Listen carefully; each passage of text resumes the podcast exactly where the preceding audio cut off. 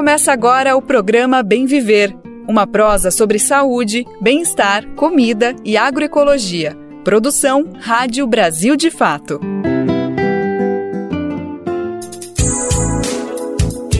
Hoje é sexta-feira, dia 31 de março de 2023. Final de mês, final de semana e início do Bem Viver. Aqui quem fala é Lucas Weber. Eu tô chegando para mais uma edição do nosso programa sobre agroecologia, saúde, educação, ciência e muita informação importante para ajudar a entender o que está acontecendo no nosso país. Vem comigo, vem com a gente, que o Bem Viver de hoje tá só começando. Ditadura militar. Vamos conferir entrevistas com análises e dados importantes sobre um período que jamais pode se repetir. Ataques aos povos indígenas. Comunidade da etnia Guarani Kaiowá denuncia ataque por parte de fazendeiros no Mato Grosso do Sul. Produção de soja em larga escala e de forma sustentável. Vamos conhecer uma experiência de sucesso de um acampamento do MST no norte do Paraná. Brasil de Fato 20 anos.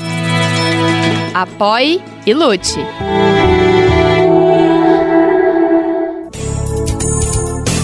A gente está no ar com Bem Viver de segunda a sexta-feira, sempre às 11 horas da manhã na Rádio Brasil Atual 98,9 FM na Grande São Paulo. E também pela nossa rádio web no site radiobrasildefato.com.br, que você pode ouvir em todo mundo. Dá para ouvir o programa nos aplicativos de podcast e na rede de rádios parceiras que retransmitem um bem viver de norte a sul do país. São mais de 100 emissoras. E faça parte dessa rede. Para saber como, vá em rádio brasildefato.com.br e acesse como ser uma rádio parceira. Falando nisso, manda seu recadinho aqui para o Bem Viver, que queremos você participando ativamente dessa prosa que não acaba aqui no rádio. Nosso e-mail é radio@brasildefato.com.br e dá para deixar seu recadinho no WhatsApp. O número é 11 95691 6046. 11 95691 6046. Programa Bem Viver. Sua edição diária sobre saúde, bem-estar, comida e agroecologia.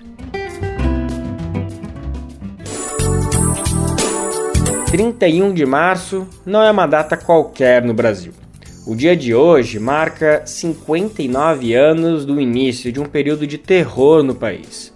A ditadura mais extensa de toda a América Latina teve início com um golpe de Estado contra o então presidente da República, João Goulart, o Jango. Já faz quase seis décadas e essa mancha na história brasileira segue impregnada. Por isso, não poderia ser diferente. O Bem Viver de hoje começa falando dos 59 anos do golpe militar e como e por que esse fato político ainda reverbera e, inacreditavelmente, tem eco por parte da população e representantes políticos do país. A gente vai compartilhar com a nossa audiência, logo no início do programa, uma série de análises sobre questões que circundam diretamente o golpe militar e todo o período que dele seguiu. A nossa primeira reflexão é tentar entender que resíduos da ditadura ainda persistem no país.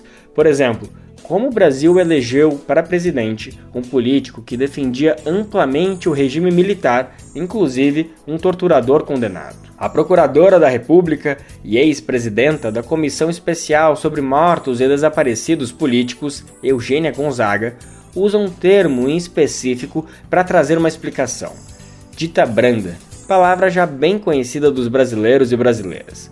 O conceito foi criado para explicar a falsa imagem vendida de que se tratou de um período tranquilo, sem violência. A pesquisadora explica que não houve uma ruptura completa no final da ditadura.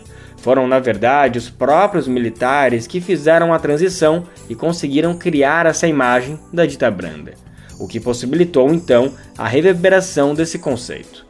A nossa repórter Caroline Oliveira conversou com Eugênia Gonzaga e a gente confere agora esse papo das duas. Eugênia, muito obrigada por falar comigo. Minha primeira pergunta é: o que, que explica né, essa ideia de que a ditadura militar brasileira foi uma ditadura branda? Né, e quais elementos aí conformaram esse discurso dessa ditadura mais, né, mais, enfim, menos, menos ruim, digamos assim. Obrigada, Carol, aqui, Brasil de Fato, pelo espaço, pelo tema, por abordarem né, esse tema. E o que explica foi a forma de transição né, que o Brasil fez da ditadura para a democracia.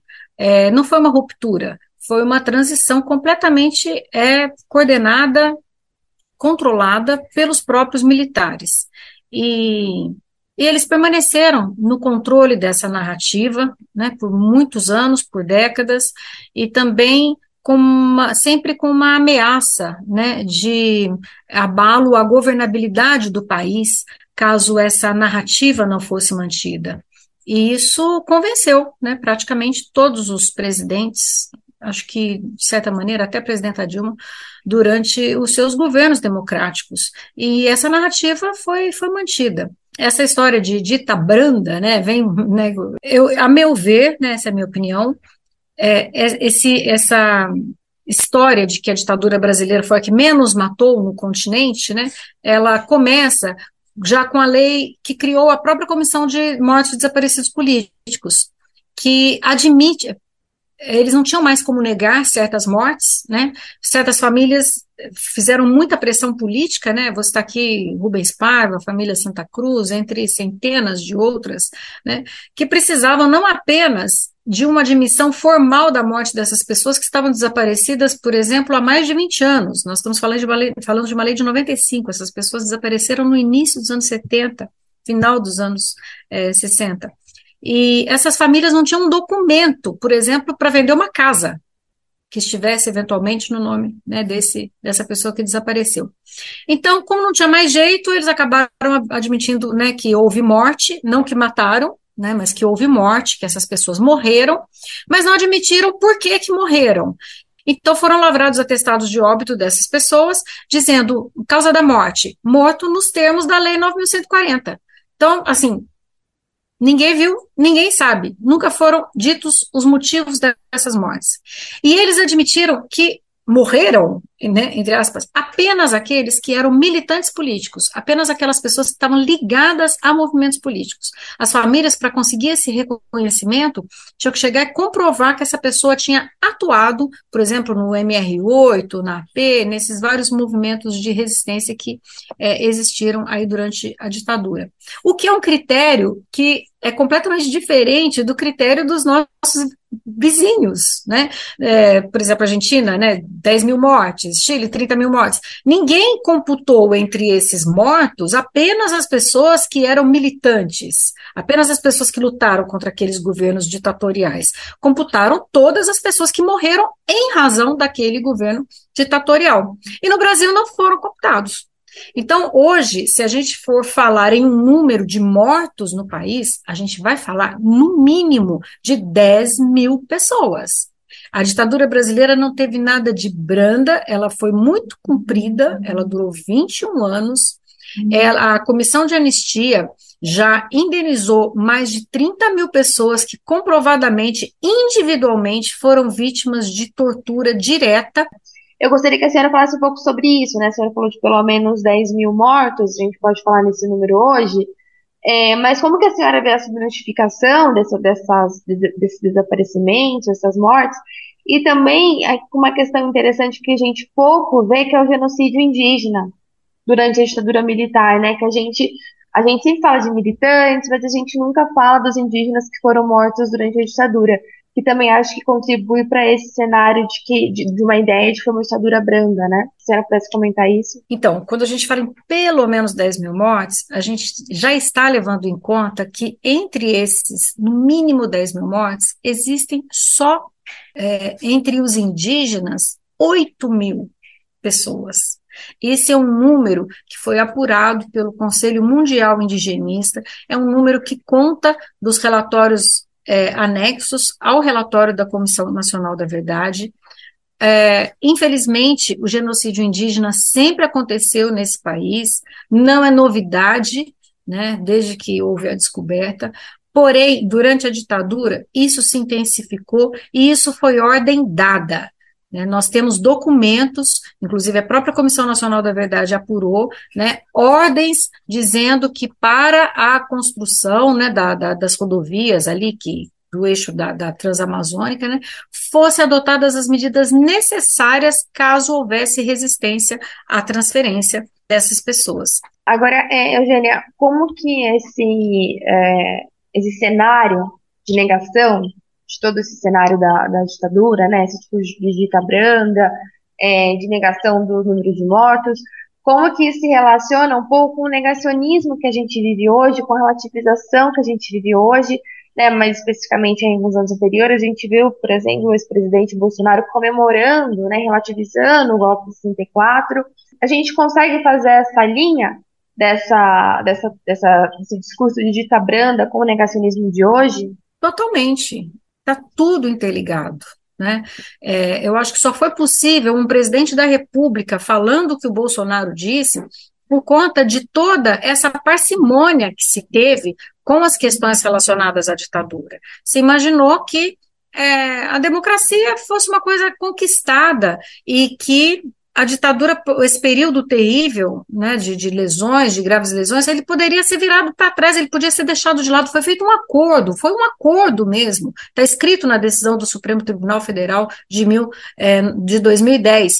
Houve um acordo em 1979 de que, para se retomar a democracia, nós deixaríamos de lado os crimes praticados pelos agentes da ditadura. Ou seja, como se fosse possível fazer um acordo desse tipo. Né? Não está sequer escrito na lei de anistia que essas pessoas estão perdoadas. E outra, para perdoar, você primeiro precisa admitir. Você precisa de um processo onde essa anistia seja é, aplicada. Você não, não existe você anistiar é, em geral qualquer crime cometido. Você tem que analisar tudo que foi feito.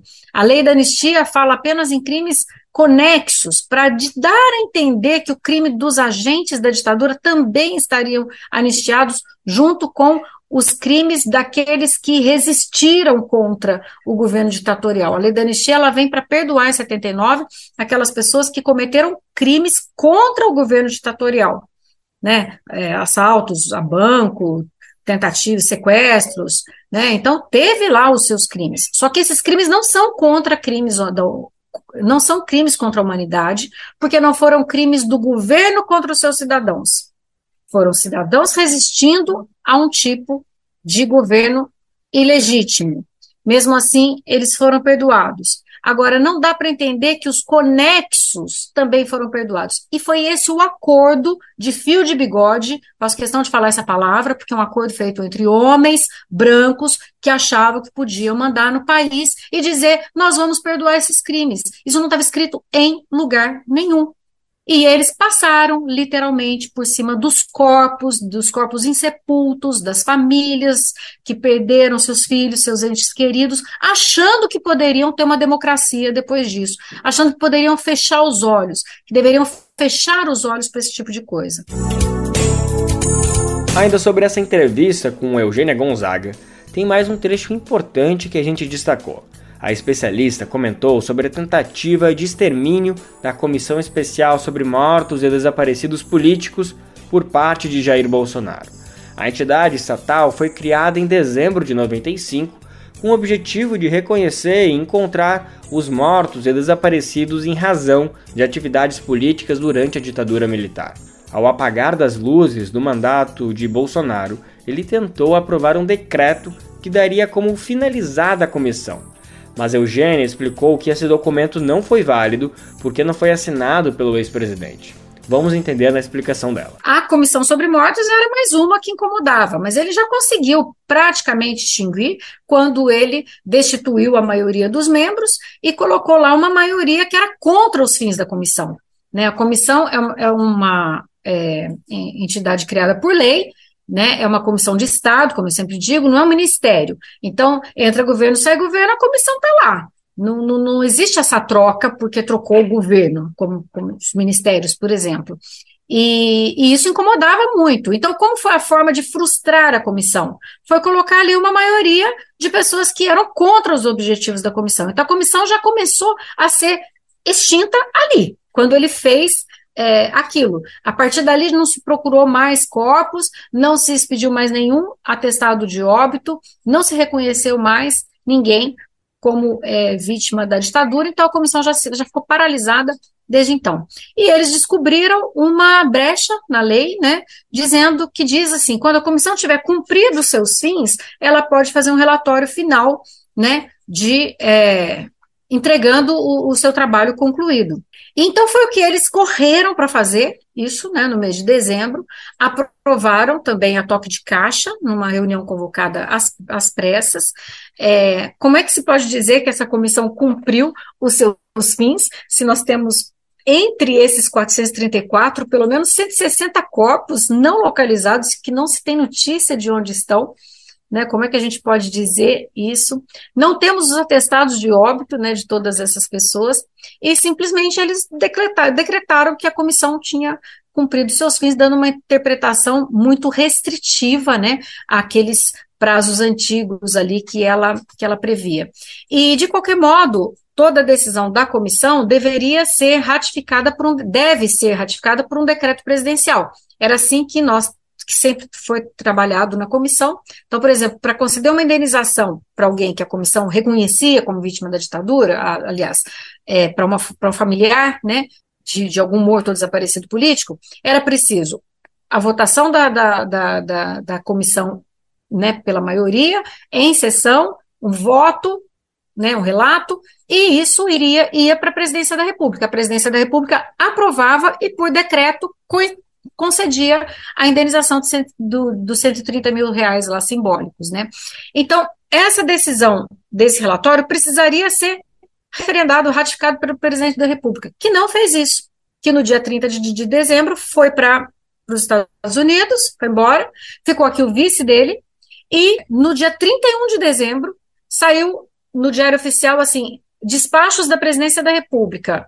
Entre esses despachos, nem sei se teve outro, aprova o relatório da Comissão Especial sobre Mortos de Extinção, sem assinatura. Sem assinatura. Então, não teve um decreto homologando esse suposto relatório de, de extinção, não teve assinatura né, desse ato. Então, a meu ver, é, é completamente nulo esse, esse ato de extinção, e por isso eu acho que está muito fácil do atual governo reimplantar a comissão, nomear os membros que agora que, que faltam né, ser, ser nomeados, e, e, e dar sequência a esse trabalho. Eugênia Gonzaga garantiu que o decreto para reinstalar a comissão está quase pronto e deve ser publicado pelo presidente Lula e o Ministério dos Direitos Humanos e Cidadania nos próximos dias. Esse ano, o Oscar teve uma participação latino-americana bem importante. O longa argentino 1985 concorreu na categoria de melhor filme estrangeiro. Não levou a estatueta, mas a indicação ajudou ainda mais a repercutir a obra, que mesmo antes da indicação já estava sendo muito bem falada. O filme conta sobre o processo de julgamento dos militares envolvidos na ditadura do país.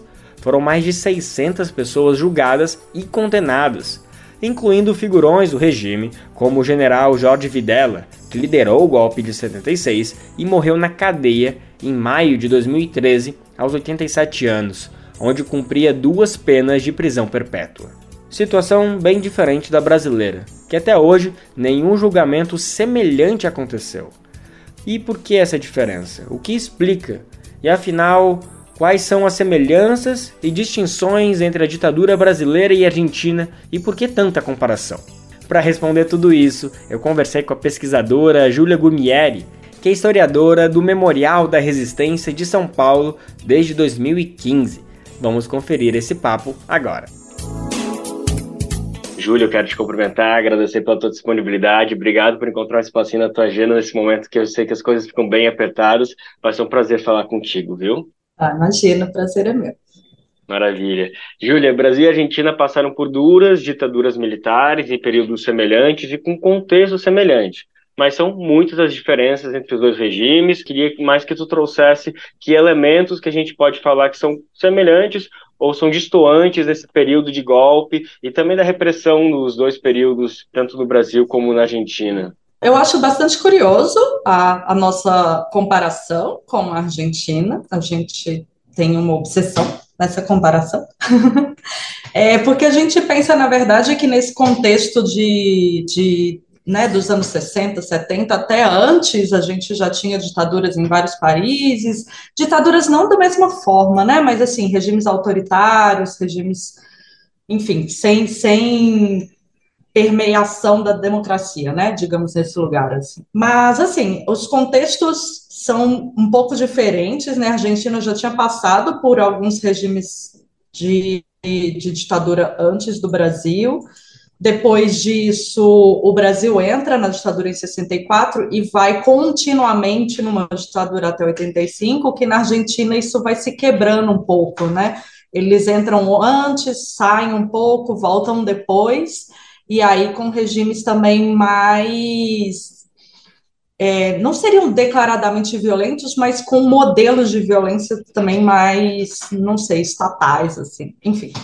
É, mas pensando as comparações e, e, diferenças de regimes, eu acho que a principal e que vai levar a gente a essa discussão sobre os processos judiciais e tudo mais, e, e as comparações das transições democráticas depois, né, da justiça de transição mais recentemente, eu acho que passa pelo caminho da legalidade que o próprio regime construiu e, e, adentrou mesmo, né? O regime brasileiro ficou 21 anos no poder com uma certa estabilidade política, é, com uma certa legitimidade social, com arranjos políticos que permitiram o entendimento de que as coisas estariam funcionando, né? Muito, assim, claro, tiveram vários atos institucionais, todos eles muito violentos. Isso não quer dizer, assim, construir legitimidade não quer dizer que você não esteja destruindo o regime anterior, né? Você está legitimando um regime novo. É, mas, você, mas eles cons conseguiram construir essa legitimidade de muitas formas. Tiveram grupos de oposição, tiveram perseguições, mortes, execuções, tudo isso nos dois países, mas o ponto é o, o tamanho da legitimidade política instituída com né, os demais organismos de poder, com as demais instituições de poder, é, e, foi, e essas outras instituições de poder foram sendo cerceadas aos poucos, né? elas foram sendo limitadas, inclusive por organismos judiciários, oficiais. Então, isso é uma diferença bastante grande do modelo que aconteceu na Argentina, né, a partir de 76, que 73, desculpa, que trouxe, enfim, um poder militar é, centrado numa, numa figura, que a gente tinha figuras que ficaram se alternando também, mas com um processo de não legitimidade social e de ruptura realmente, né? Acho que esse é o ponto também. Houve uma ruptura de governo bastante declarada e não muito bem transicionada, como foi a nossa, com uma demanda social prévia, e aí uma resposta que não necessariamente seria um governo autoritário, vai se construindo, um projeto que vai se desenhando enquanto ele se desenrola nesses 21 anos, né? Perfeito, Júlia. Realmente são diversas questões que diferenciam e acho muito pertinente que você já começou essa resposta dizendo que tem essa saga de tentar comparar as duas, né? Talvez um dos motivos, daí eu trago aqui também da minha opinião bem fora de, de da pesquisa, seja justamente por conta dessa diferenciação que foi o pós, né? Foi o julgamento. Isso sim, sim. a gente acabou absorver, absorvendo bastante, muito por conta desse filme, 1985, que chegou a concorrer ao Oscar, né? Como melhor filme estrangeiro, acabou não levando, mas esteve lá no páreo. E o filme acaba escancarando, mostrando uma coisa que o Brasil não teve até hoje, que foi o julgamento de todos os envolvidos na ditadura contabiliza-se pelo menos 600 militares argentinos que foram processados, condenados, inclusive Jorge Videla, que foi o general que liderou o golpe de 76, ele chegou a morrer na cadeia, condenado à prisão perpétua.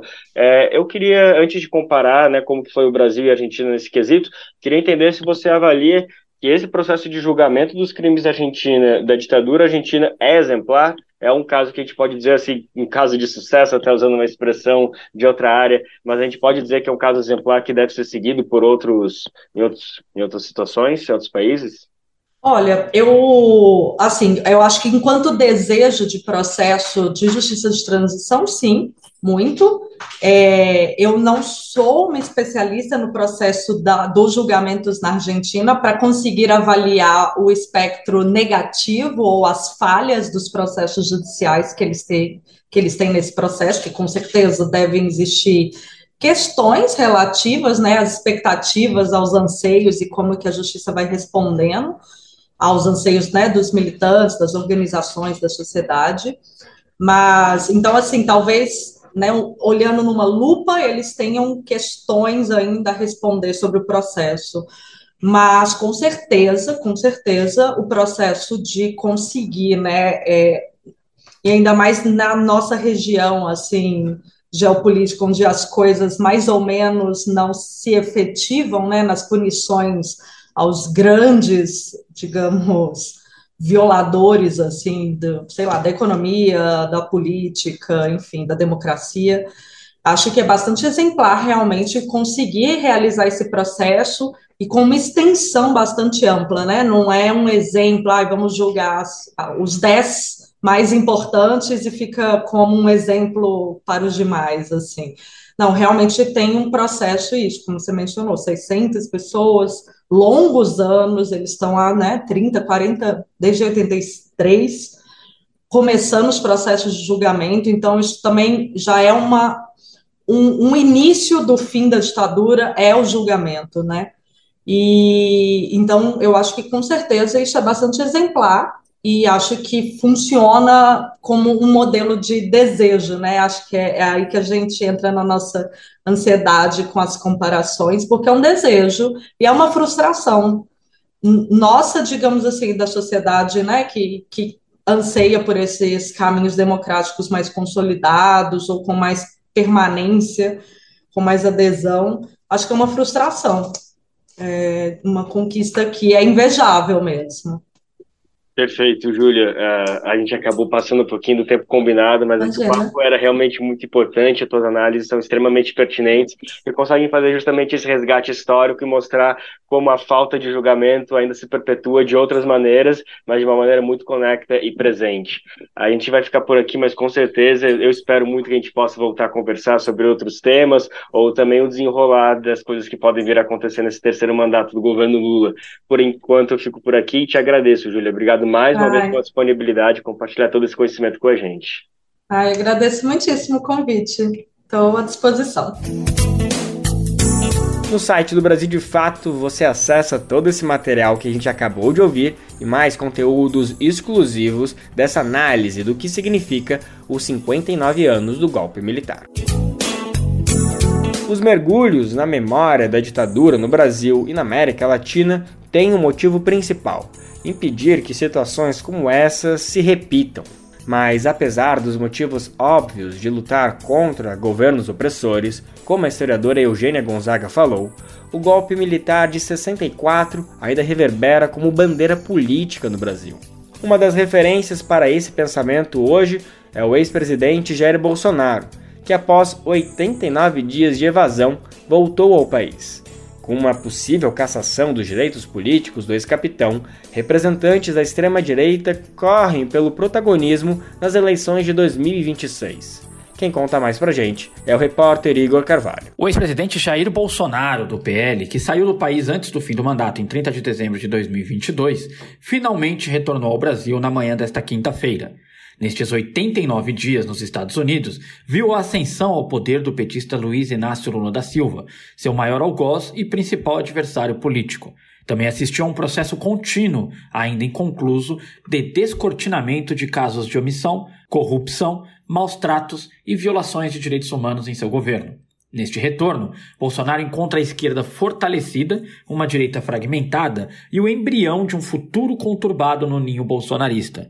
Futuro esse que deve ter a disputa pela candidatura à presidência da República em 2026 contra Lula ou um candidato abençoado pelo petista. Bolsonaro deverá enfrentar ainda uma turbulenta relação com a justiça nos próximos quatro anos, que pode culminar na inelegibilidade ou na prisão do ex-presidente. Sem direitos políticos e sob risco de prisão, Bolsonaro pode ser obrigado a eleger seu sucessor e trabalhar esse nome no próximo ciclo eleitoral. Em entrevista à Folha de São Paulo, Steve Bannon, ideólogo da extrema-direita mundial, falou sobre a continuidade do bolsonarismo no país. Ele defendeu que o deputado federal Eduardo Bolsonaro, filho do ex-presidente, seja conduzido à condição de presidenciável em 2026. No Brasil, Valdemar da Costa Neto, presidente do PL e aliado de primeira hora de Jair, tem defendido que Michele Bolsonaro seja candidata. Por fora, correm governadores bolsonaristas que terão a máquina de seus estados. Em São Paulo, o governador Tarcísio de Freitas, do Republicanos, manteve no secretariado nomes que agradam ao clã Bolsonaro, garantindo canal direto com a família. Em Minas Gerais, Romeu Zema, do Novo, trabalhou pelo ex-presidente no estado no segundo turno das eleições. Promovido de ex-aliado a aliado, o senador Sérgio Moro, do União Brasil, segue com sua flexível filiação ideológica e partidária. Agora bolsonarista, o ex-juiz da Lava Jato, que tentou ser candidato à presidência em 2022, é um dos nomes que povoam o quadro de possíveis candidatos da extrema-direita. Antes de pensar em 2026, Bolsonaro terá uma primeira missão na volta ao Brasil: recuperar o prestígio entre seus seguidores. De São Paulo, da Rádio Brasil de Fato, Igor Carvalho. E a primeira agenda de Bolsonaro depois de deixar o país é com a Polícia Federal. No próximo dia 5 de abril, ele terá de dar explicações sobre o caso das joias sauditas.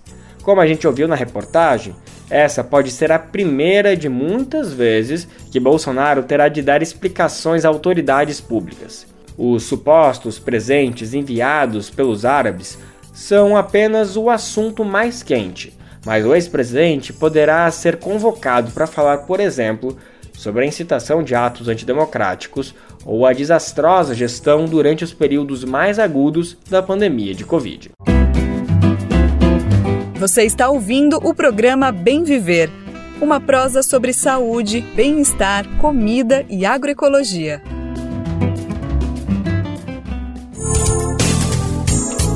No Mato Grosso do Sul, indígenas da comunidade Guarani Kaiowá denunciaram que sofreram dois ataques em menos de uma semana.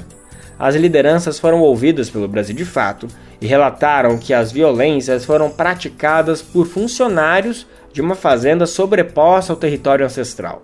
Nessa semana, tratores destruíram um barraco e uma casa de reza. As vítimas também relatam disparos de armas de fogo no local. Vamos conferir na reportagem de Gabriela Moncal, do Brasil de Fato. Em menos de duas semanas, a comunidade Guarani Kaiowá do Tecorá Curupi, próxima à cidade de Naviraí, no Mato Grosso do Sul, sofreu dois ataques por parte de funcionários da Fazenda Balneário Tejuí. Lideranças denunciam que, na madrugada da última segunda-feira, dia 27, empregados da fazenda, acompanhados pela Polícia Militar, destruíram barracos e a casa de reza com tratores. Além do seu valor espiritual, o local abrigava as reuniões dos indígenas. Segundo as lideranças, o objetivo dos ataques é retirá-los do local e preparar a terra para plantio por parte do arrendatário do fazendeiro Miguel Alexandre. Em anonimato por questões de segurança, uma mulher Guarani Kaiowá relata a situação depois da destruição. Aí, ó, a nossa situação aí, ó. Derrubaram a casinha ali, ó. Ali, o Chiru ali, ó. Casa de reza derrubou aí, ó. Que, que curupi aí, ó. Não limparam nada, só vieram para estragar aqui, ó. E ainda ficaram tirando aqui ainda, ó. Os Guarani Kaiowá denunciam ainda que os tratores estão avançando sobre uma área de preservação permanente, APP, mata protegida pelos indígenas e de onde os anciões extraem plantas medicinais. A retomada do Tecorá Curupi aconteceu no início dos anos 2000. Tecorá significa lugar onde se é, em Guarani. Cansados de viver confinados na reserva de Carapó, um grupo Guarani Kaiowá retornou para parte do território de onde seus antepassados foram expulsos na década de 40. Ali, a comunidade de cerca de 40 famílias vive em condições precárias num acampamento nas margens da BR-163, como explica Matias Rampel, do CIMI, o Conselho Indigenista Missionário. E há cerca de umas duas décadas atrás, eles conseguiram entrar numa pequena faixa de mato, tá? É, numa pequena faixa de mato ao lado da BR. Então é um acampamento em situações super precárias devido assim, sem atendimento à saúde, sem nada, né? Que acabam sendo criminalizados por estar na retomada, dentro de uma área muito maior que eles pleiteiam e que a FUNAI ainda não publicou o estudo. Essa fazenda fica dentro desse território.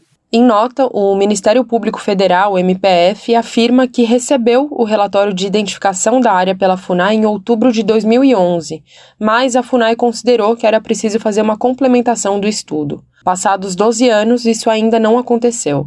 O MPF, junto com as defensorias públicas do Mato Grosso do Sul e da União, afirmam que a demora da finalização do processo pela FUNAI acontece sem justificativa plausível e aumenta a intensidade dos conflitos que ocorrem no local. Na tarde da última quinta-feira, dia 16, houve outra investida de funcionários da fazenda com tratores, de novo com escolta da PM. Procurada, a Secretaria de Estado de Justiça e Segurança Pública do Mato Grosso do Sul informa que a PM foi acionada para averiguar uma denúncia de que indígenas estariam impedindo o trabalho numa área de plantio da fazenda e que os policiais foram para evitar possíveis conflitos, falando que não houve nenhum tipo de confronto. Além desses dois episódios recentes na cidade de Naviraí, aconteceram outros envolvendo retomadas de território feitas pelo povo Guarani Kaiowá e repressão por parte da Polícia Militar do Mato Grosso do Sul em defesa de interesses de proprietários rurais. Um aconteceu em 3 de março, depois que indígenas retomaram a terra indígena Laranjeira em Anderu, sobreposta à Fazenda Inho, de propriedade de Raul das Neves, que é presidente do PT na cidade de Rio Brilhante. Sem ordem judicial, a PM atacou os Kaiowá com bombas e balas de borracha e prendeu três indígenas soltos no dia seguinte. O outro caso, que ficou conhecido como o Massacre de Guapoí, aconteceu em Amambai em junho do ano passado, no Tecorá Guapoí Mito Juri. O local está no nome da fazenda Borda da Mata da empresa VT Brasil Administração da família Torelli. A PM invadiu a área, inclusive com um helicóptero, assassinando o indígena Vitor Fernandes e ferindo gravemente 15 pessoas. De São Paulo, da Rádio Brasil de Fato, Gabriela Moncal. Esse tema de ataques às populações tradicionais em si merece sempre muita atenção, mas ainda mais quando a denúncia é de que policiais militares estariam apoiando a violência por parte dos fazendeiros. Falando nisso, vale lembrar que a proteção aos povos indígenas é uma obrigação do Estado brasileiro, apesar dessa missão ser negligenciada ou mesmo usada às avessas por alguns governos. O que vemos principalmente nos últimos anos é uma politização sobre a obrigação do Estado diante dos povos indígenas, quando na verdade deveríamos apenas cumprir o que determina a Constituição. Aos povos indígenas é previsto os chamados direitos originários sobre as terras. A Constituição de 88 leva em conta um reconhecimento dos territórios indígenas desde antes da criação do próprio Estado. Refletir o descompasso entre o texto da Carta Magna e a realidade relatada é se deparar com uma colonialidade que permanece atormentando o Brasil de raízes da exploração que parecem fincadas no tempo há 500 anos. Agora, uma pergunta que pode deixar muita gente curiosa: será que é possível produzir soja em larga escala de forma sustentável? Para quem tem olhos apenas para a balança comercial e o pensamento em grandes latifúndios, a resposta positiva é praticamente impossível de ser dada. As pessoas do setor mexem, remexem, compram comerciais bonitinhos na TV, mas o silêncio vai reinar se tentar comprovar uma real sustentabilidade. Por outro lado, a depender de uma experiência do MST no norte do Paraná, a resposta é dada com um sonoro sim. Famílias camponesas estão produzindo soja não transgênica, respeitando a natureza e gerando renda de forma solidária. Essa lição na agricultura começa com um segredinho bem importante: a escolha de sementes convencionais, que significa não cair naquela balela de espécies transgênicas que são modificadas em laboratório. No acampamento Fidel Castro, em Centenário do Sul, no Paraná, o MST afirma que segue na contramão do modelo da maioria das terras que cultivam o grão do país. No Brasil, os latifúndios produzem a partir da soja transgênica, e essa escolha carrega outras propostas com ela que não são nada legais para a população ou para a natureza. Quer exemplo? Vou dar dois. Um é que a soja transgênica está relacionada necessariamente ao uso de agrotóxicos, em específico o glifosato, que está sendo banido em vários países e tem relação com o câncer de acordo com estudos, inclusive publicados pela própria OMS, a Organização Mundial da Saúde. Outro exemplo é que os grãos modificados em laboratório também fazem parte do monopólio econômico do setor. Para se ter uma ideia, as espécies são patenteadas e exige independência de grandes empresas. Vamos entender melhor sobre o assunto no Momento Agroecológico de hoje. A locução é de Daniel Lamir.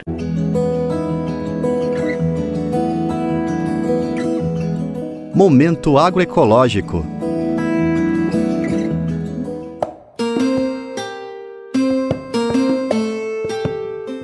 No interior do Paraná, na cidade de Centenário do Sul, próximo a Londrina, o MST realizou em fevereiro a primeira colheita na região de soja convencional, não transgênica. A soja transgênica é geneticamente modificada para suportar agrotóxicos, como glifosato, comprovadamente prejudicial à saúde e com forte relação ao desenvolvimento do câncer. Acostumado com a lida na agricultura sustentável, Edvan Ghisoni, do setor de produção do MST no Paraná, observa que os próprios animais escolhem alimento de origem não transgênica. Você pega um milho convencional e um milho transgênico, dá para galinha, para gado, para porco. O convencional eles comem muito melhor. Eles comem muito melhor.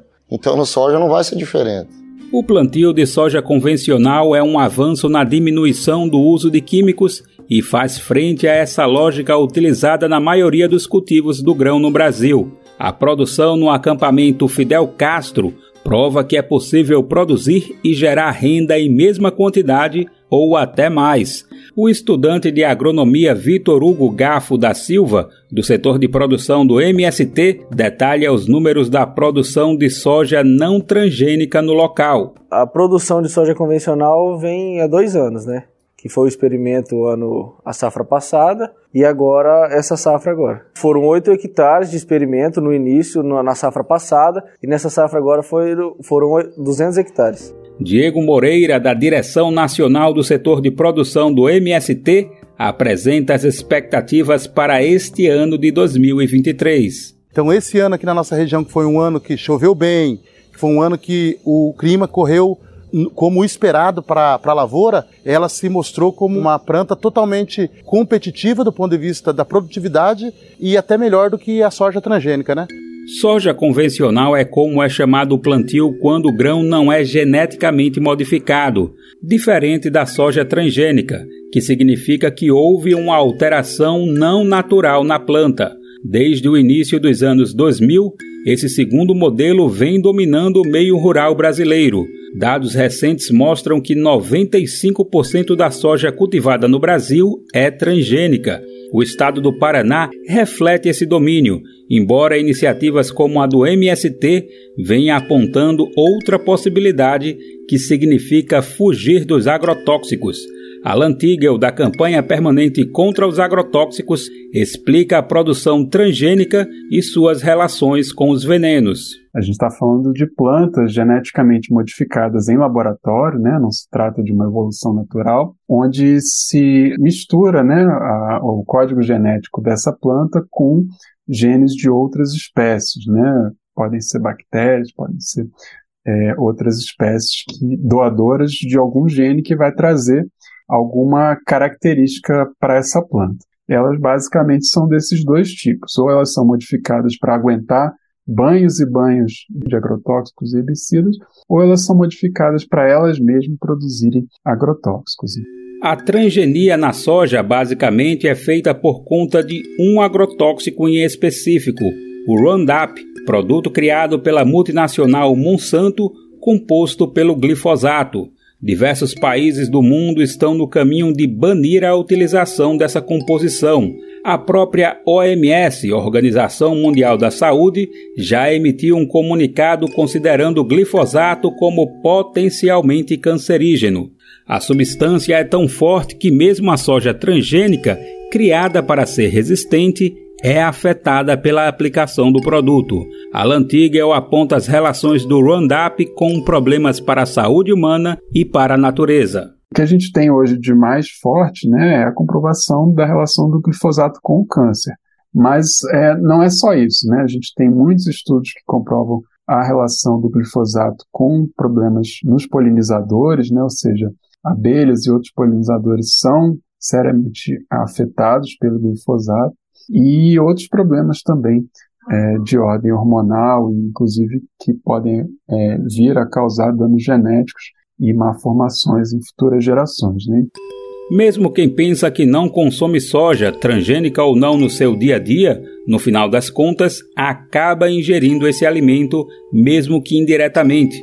Isso porque a soja é muito utilizada como ração animal. Portanto, o consumo de carne no geral significa ter contato com a soja transgênica. Além disso, o óleo de cozinha mais popular é composto de soja. Edvan Ghisoni questiona o modelo de produção de soja em latifúndios no país. Você vai comprar um produto, você prefere um com glifosato ou um com sem?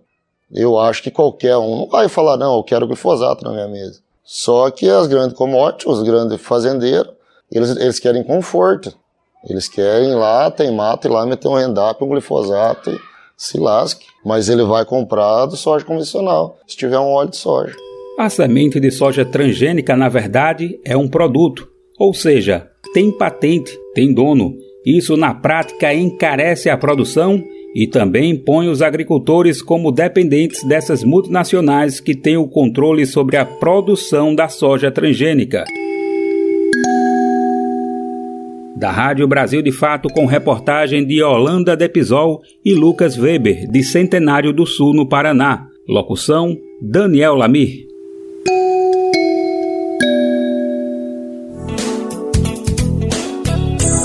A gente reforça e destaca aqui a importância da reforma agrária popular e da agroecologia como caminhos para lutar contra a fome no país. Basta pegar os números de experiências como essa do MST e de outros lugares do país e comparar com as commodities, quando o assunto é soberania e segurança alimentar. Além da diversidade alimentar, é preciso pensarmos na carestia por conta das escolhas políticas nos últimos anos, são cerca de 33 milhões de pessoas passando fome. Não é difícil entender os motivos desse cenário. Além da falta de terra para quem produz, o preço dos alimentos é impraticável para muitas pessoas. Até mesmo o preço do gás de cozinha entrou em dilema nos últimos anos. E por falar em gás de cozinha, o preço desse item básico para as famílias no Brasil subiu de forma astronômica durante o governo do ex-presidente Jair Bolsonaro. Hoje é praticamente impossível comprar um botijão por menos de 100 reais. Em 2015, por exemplo, custava 45 reais. Uma forma de amenizar o cenário foi a criação do Auxílio Gás, um programa de assistência social que pretende ajudar quase 6 milhões de pessoas no país. No mês de abril, o governo federal, em parceria com estados e municípios, vai pagar o valor médio equivalente ao botijão de 13 quilos para quem precisa. Vamos entender melhor na reportagem de Mariana Lemos. O governo federal, em parceria com estados e municípios, vai pagar em abril o valor médio equivalente a um botijão de gás de 13 quilos às famílias de baixa renda. O Auxílio Gás, que é um programa de assistência social, visa atingir no total quase 6 milhões de brasileiros. A previsão, de acordo com a ANP, a Agência Nacional do Petróleo, Gás Natural e Biocombustíveis, é que cada família receba neste mês cerca de 107 reais. O subsídio poderá ser utilizado em estabelecimentos credenciados. O calendário de pagamento tem como base o último dígito do NIS, o número de identificação social do beneficiário, começando pelo número 1 no dia 14 de abril. Para receber o auxílio gás, não é necessário se inscrever. Dentre os beneficiários estão as famílias inscritas no CAD único, desde que possuam renda familiar mensal menor ou igual a meio salário mínimo, ou seja, 660 reais por pessoa. Famílias que possuem algum membro que recebe o BPC, o benefício de prestação continuada, também serão incluídas no pagamento, mesmo que estas não estejam inscritas no CAD único. Outros critérios para o recebimento do subsídio também serão levados em conta na hora do pagamento. Um exemplo é que serão priorizadas famílias que possuem menor renda por integrante da família. Do mesmo jeito, haverá priorização de famílias que possuem mulheres vítimas de violência doméstica que estejam sob o monitoramento de medidas protetivas. Vale ressaltar que aquelas famílias que já recebem outros benefícios do governo também podem receber o auxílio gás. Você pode consultar se sua família tem direito ao recebimento do auxílio gás acessando o aplicativo do Bolsa Família. O app está disponível para download gratuito nos aparelhos com sistema Android e Apple. A confirmação também pode ser feita por meio do aplicativo do CAD Único. Outra forma de saber sobre o recebimento é pelo portal Cidadão da Caixa Econômica Federal. Se optar por fazer desta forma, será necessário realizar login com CPF e senha. Ao acessar a sua página, o beneficiário poderá confirmar todos os benefícios e valores recebidos. De São Paulo, da Rádio Brasil de Fato, Mariana Lemos. Você deve se lembrar, já falamos aqui algumas vezes, o quanto que o aumento no preço do botijão prejudicou a população. Além da dificuldade para preparar alimentos, muitas pessoas sofreram com queimaduras. Isso porque acabaram utilizando formas perigosas de substituir o gás de cozinha, a exemplo da lenha. Vale também ficarmos de olho na política de preços adotadas na Petrobras para o gás de cozinha. Em 2016, com o governo Temer do MDB, o valor cobrado nas refinarias passou a variar conforme o preço internacional do barril de petróleo e a cotação do dólar. Essa política foi mantida por Bolsonaro e, coincidentemente, acompanha todo o período de alta no gás de cozinha. Vale a gente pensar direitinho em defender uma política adequada no setor e uma Petrobras comprometida com a soberania do povo brasileiro. O papo agora é sobre acidentes de trabalho. No ano passado, o Brasil registrou mais de 600 mil notificações sobre o assunto. O número de óbitos por esses acidentes chegou a 2.500. Esses dados foram apresentados por uma iniciativa do Ministério Público do Trabalho, a Organização Internacional do Trabalho e outros órgãos relacionados ao governo federal. Vamos conferir agora na reportagem de Gécio Passos, da Rádio Nacional. O Brasil registrou em 2022 612.900 notificações de acidente de trabalho. O número de óbitos provocados por esses acidentes chegou a 2.500. A atividade de atendimento hospitalar é o setor com maior número de notificações, que chegam a mais de 59 mil casos. Técnicos de enfermagem foram os profissionais mais acidentados, com 36 mil casos. Os dados foram divulgados nesta quarta-feira pelo Observatório da Segurança e Saúde no Trabalho, uma iniciativa do Ministério Público do Trabalho, Organização Internacional do Trabalho e diversos órgãos do governo federal. O professor Hildelberto Muniz, da Faculdade de Medicina de Botucatu, unidade da USP, afirma que os dados refletem só os números do INSS, aqueles vinculados a empregados formais que contribuem com a Previdência Social. A informação previdenciária tem como principal filtro que ela se refere ao trabalhador que está vinculado ao seguro de acidente de trabalho. Então, a, aqueles dois terços da população trabalhadora que não estão no mercado de trabalho, a gente nem pode dizer que a falta daquela informação lá no dado da Previdência seja subregistro porque não era da intenção da Previdência ter mesmo aquele registro. Ele é, é por princípio, ex excluído. Para completar as informações, o Observatório também divulgou dados de notificação obrigatória de atendimentos do SUS nos casos de acidente de trabalho. Foram 392 mil notificações de acidentes envolvendo trabalhadores. Em 2022, ainda foram mais de 148 mil concessões de benefícios previdenciários para acidentados e 6.500 concessões de aposentadorias por invalidez. A cidade de São Paulo registrou no ano passado mais de 51 mil notificações de acidentes. O Rio vem logo em seguida com mais de 18 mil e Belo Horizonte com 11 mil acidentes. Segundo o procurador do trabalho, Luiz Fabiano de Assis, a plataforma Smart Lab é hoje o maior repositório de informação sobre a saúde do trabalhador no país. Essa plataforma que é hoje, sem dúvida nenhuma, o maior repositório de informações sobre a saúde do trabalhador do Brasil. Os números, infelizmente, as informações nem sempre são. Nós não podemos comemorar né, esses números que são aterradores. Desde a série histórica que nós iniciamos em 2012, 6 milhões, 6,7 milhões de notificações de acidente de trabalho no emprego formal no Brasil, 25 mil, mais de 25 mil mortes notificadas no emprego formal também, e as notificações do Sinan que estão como a gente vai ver na plataforma, explodindo. No site pode ser encontrados dados de 2012 a 2022, apresentados em diversas formas de cruzamento de informações. Os dados estão disponíveis para acesso público pelo site smartlabbr.org. Da Rádio Nacional em Brasília, Gésio Passos. É óbvio, mas vale destacar: melhores condições de trabalho também evitam acidentes de trabalho. Então, quando vemos as pessoas defenderem direitos da CLT, também estamos falando e muito sobre defesa de vidas. Há uma cultura de que a reivindicação salarial, por exemplo, é um gesto de acomodação da classe trabalhadora. E a gente sabe que não é nem um pouco isso. É necessidade básica.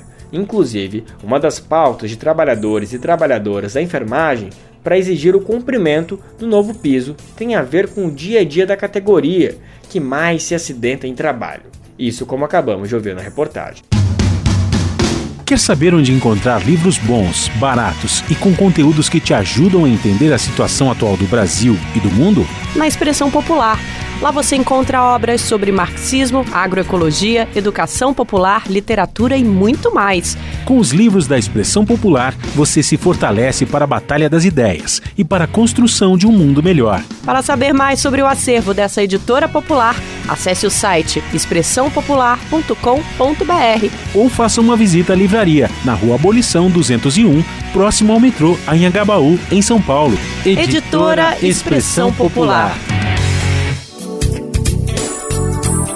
O programa está quase acabando, mas antes tem recadinho importante para compartilhar com a nossa audiência. Não sei se você sabe, mas o programa Bem Viver também vai ao ar em vídeo. É o Bem Viver na TV, que toda semana, todo sábado, chega com uma edição novinha. Para amanhã, por exemplo, a apresentadora Luana Ibelli traz os destaques. Conta pra gente, Lu. Oi, pessoal, bora para os destaques dessa semana em mais um Bem Viver na TV. No momento agroecológico, conheça o projeto do MST que começou na pandemia e que até hoje continua alimentando muita gente no Paraná. Tem entrevista especial com o ministro dos Direitos Humanos, Silvio Almeida. No Alimenta Saúde, saiba como foi o evento que comemorou a volta do programa de aquisição de alimentos. E no Mosaico Cultural, o documentário Minha Perna Minha Classe celebra o legado do líder camponês Manuel da Conceição. Estaremos esperando por vocês no YouTube do Brasil de Fato ou nas TVs retransmissoras. Um abraço, até lá. Respeito muito minhas lágrimas, mas ainda mais minha risada. Escrevo assim minhas palavras na voz de uma mulher. E para encerrar o Bem Viver de hoje, trouxemos um trechinho da música Vaca Profana composição de Caetano Veloso, interpretada agora na voz de Gal Costa. Vaca profana, põe teus cornos pra fora e acima da mané. Dona de divinas tetas, derrama o leite bom na minha cara e o leite mal na cara dos caretas. Segue a movida madrilenha a escolha dessa música tem um motivo em específico.